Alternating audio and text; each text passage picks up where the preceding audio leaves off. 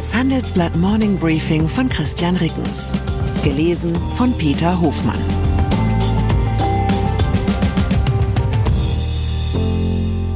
Guten Morgen allerseits. Heute ist Mittwoch, der 5. April. Und das sind unsere Themen. Donald in New York, Bad Boy. Ursula in Peking, Bad Cop. UBS im Glück, Bad Will. Nach einer kurzen Unterbrechung geht es gleich weiter. Bleiben Sie dran. ChatGPT und andere Technologien verändern unsere Arbeitswelt rasant. Bei der Veranstaltung Work in Progress diskutieren wir in der Handelsblatt Media Group die Zukunft des Arbeitsmarktes, HR-Trends, KI, mentale Gesundheit und neue Leadership-Perspektiven. Sei am 13. und 14. Juni in Düsseldorf oder virtuell dabei und melde dich jetzt an unter work-progress.de.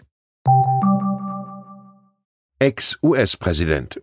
Gestern Abend hieß es nach rund zwei Stunden am obersten New Yorker Gerichtshof, Donald has left the building. Der ehemalige Präsident der Vereinigten Staaten hatte vor dem Richter Juan Merchant in 34 Punkten auf nicht schuldig plädiert. Anschließend hat Donald Trump das Gericht verlassen, ohne sich an Schaulustige oder Journalisten zu wenden. Den nächsten Termin hat der Richter für den 4. Dezember angesetzt. Im ersten Strafverfahren gegen einen Ex-Präsidenten in der Geschichte der USA geht es um Schweigegeldzahlungen an eine ehemalige Pornodarstellerin und ein ehemaliges Playboy-Model. Außerdem geht es um einen Türsteher, der behauptet, Informationen über ein uneheliches Kind des Ex-Präsidenten zu haben. Trump wird vorgeworfen, Geschäftsunterlagen gefälscht zu haben, um die Schweigegeldzahlungen als Geschäftsausgaben zu vertuschen. Er habe damit für ihn schädliche Informationen vor und nach der Präsidentschaftswahl 2016 verbergen wollen.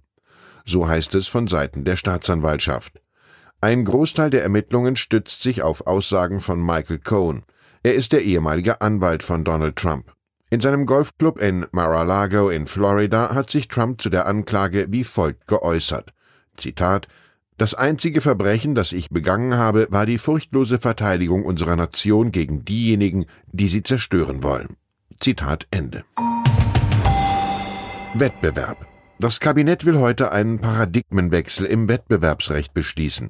Das Bundeskartellamt soll in Zukunft bereits in Märkte eingreifen können, wenn dort kein ausreichender Wettbewerb herrscht. Derzeit kann das Kartellamt nur eingreifen, wenn es illegales Verhalten wie Preisabsprachen feststellt. Das Gesetz hat seinen Ausgang im Frühsommer 2022 genommen. Nach Beginn des Ukraine-Kriegs sind die Spritpreise immer weiter gestiegen, obwohl die Ölpreise schon wieder zurückgegangen sind. Fehlender Wettbewerb zwischen Tankstellen und Raffinerien hat das möglich gemacht. Bloß konnte das Kartellamt nicht eingreifen, denn illegale Preisabsprachen haben sich nicht nachweisen lassen.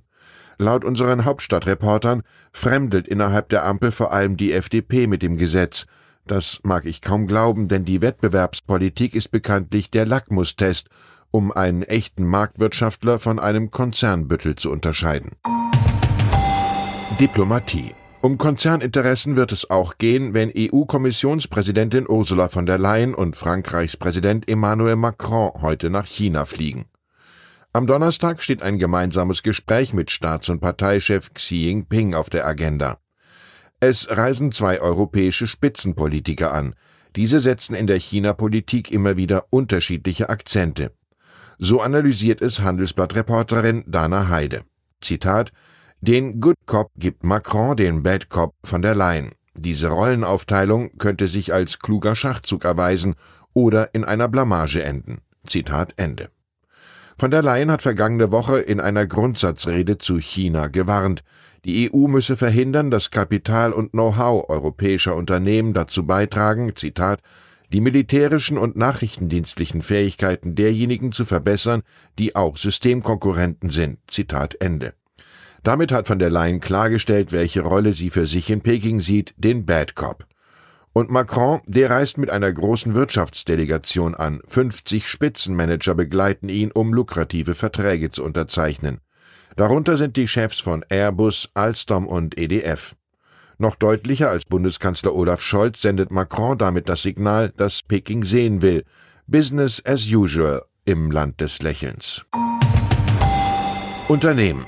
Ein Konzernmanager kauft eine Firma zu einem höheren Preis zu, als sie laut ihrer Bilanz wert ist. Dann kann er das zu viel gezahlte Geld anschließend als Goodwill auf den Wert des eigenen Unternehmens draufschlagen. Je teurer man einkauft, desto wertvoller wird zumindest kurzfristig der eigene Konzern. In diesen Tagen nun können wir in der Schweiz ein besonderes seltenes bilanzielles Edelweiß erblicken, den Badwill. Die Züricher Großbank UBS dürfte in diesem Jahr einen rekordhohen Gewinn ausweisen. Das liegt an der Differenz zwischen dem gezahlten Kaufpreis und dem bilanziellen Eigenkapital der übernommenen Credit Suisse. Die UBS hat drei Milliarden Dollar für das Unternehmen gezahlt. Das hatte etwas mehr als 40 Milliarden Dollar Eigenkapital ausgewiesen. Hinzu kommt Folgendes. Per Anordnung der Aufseher wurden nochmals mehrere Milliarden Dollar nachrangiger Schulden gestrichen. Abzüglich des Kaufpreises weist die UBS daher einen Badwill in Höhe von 56 Milliarden Dollar aus. Etwaige Restrukturierungskosten kann die UBS vom Badwill abziehen. Die Summe nach Abzug solcher Kosten gewinnt die UBS als Eigenkapital hinzu. Analysten rechnen mit einer Steigerung des UBS-Buchwerts im Umfang von bis zu 40 Milliarden Dollar. Zumindest diese Wertsteigerung müsste in der Bilanz als Sondergewinn auftauchen zusätzlich zum operativen Ertrag der UBS. Zum Vergleich, der bisherige Rekordgewinn der UBS hat im Jahr 2005 rund 15 Milliarden Dollar betragen. Unser Zürich-Korrespondent Jakob Blume berichtet Paradoxes. Normale Konzernmanager verschleiern gerne, wie überteuert ihre Zukäufe wirklich waren. Die UBS möchte auf keinen Fall damit renommieren, was für ein Schnäppchen sie mit dem Credit Suisse Kauf gemacht hat. Schon jetzt entbrennt in der Schweiz eine Diskussion darüber, ob die UBS Schweizer Politik und Bankenaufseher in den Verhandlungen im März übervorteilt hat. Ich bin da zuversichtlich für die UBS. Den eigenen Reichtum verborgen zu halten, darin waren die Schweizer schon immer spitze, oder? Beziehungen. Gestern habe ich mir eine spöttische Bemerkung über die geringe Haltbarkeit der Ehen von Liz Taylor erlaubt. Wesentlich zeitgemäßer wäre es gewesen, die Verlobungsdauer von Rupert Murdoch zum Maßstab zu nehmen. Der 92-jährige Medienzar hat seine vor ein paar Wochen eingegangene Verlobung mit der 66-jährigen Radiomoderatorin Anne Leslie Smith wieder gelöst. Das berichtet Vanity Fair. Die US-Zeitschrift zitiert eine Quelle. Der zufolge habe sich Murdoch zunehmend unwohl mit Smith evangelikalen Ansichten gefühlt wobei Übelmeinde durchaus eine gerechte Strafe Gottes darin erkennen könnten, wenn der Gründer des erzkonservativen Nachrichtensenders Fox News die kommenden Jahre unter fundamental christlicher Dauerbeschallung hätte verbringen müssen. Ich wünsche Ihnen einen Tag, an dem alte Liebe nicht rostet. Herzliche Grüße, Ihr Christian Reckens. Zur aktuellen Lage in der Ukraine. Bayer will 60 Millionen Euro in der Ukraine investieren. Der DAX-Konzern baut seine Saatgutaufbereitung in Pochuiki aus. Bereits vor dem Krieg war Bayer in der Region einer der größten Investoren. ThyssenKrupp bereitet Abspaltung der Werftensparte vor. Der Ruhrkonzern will sich von der Traditionstochter Marine Systems trennen. Die Abspaltung von den Militärwerften erfolgt aus der Not heraus.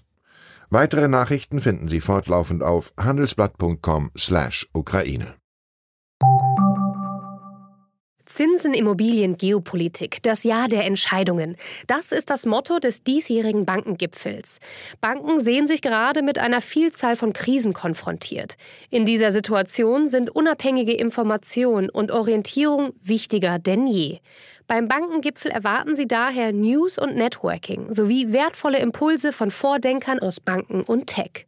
Wir freuen uns auf Sie am 4. und 5. September in Frankfurt.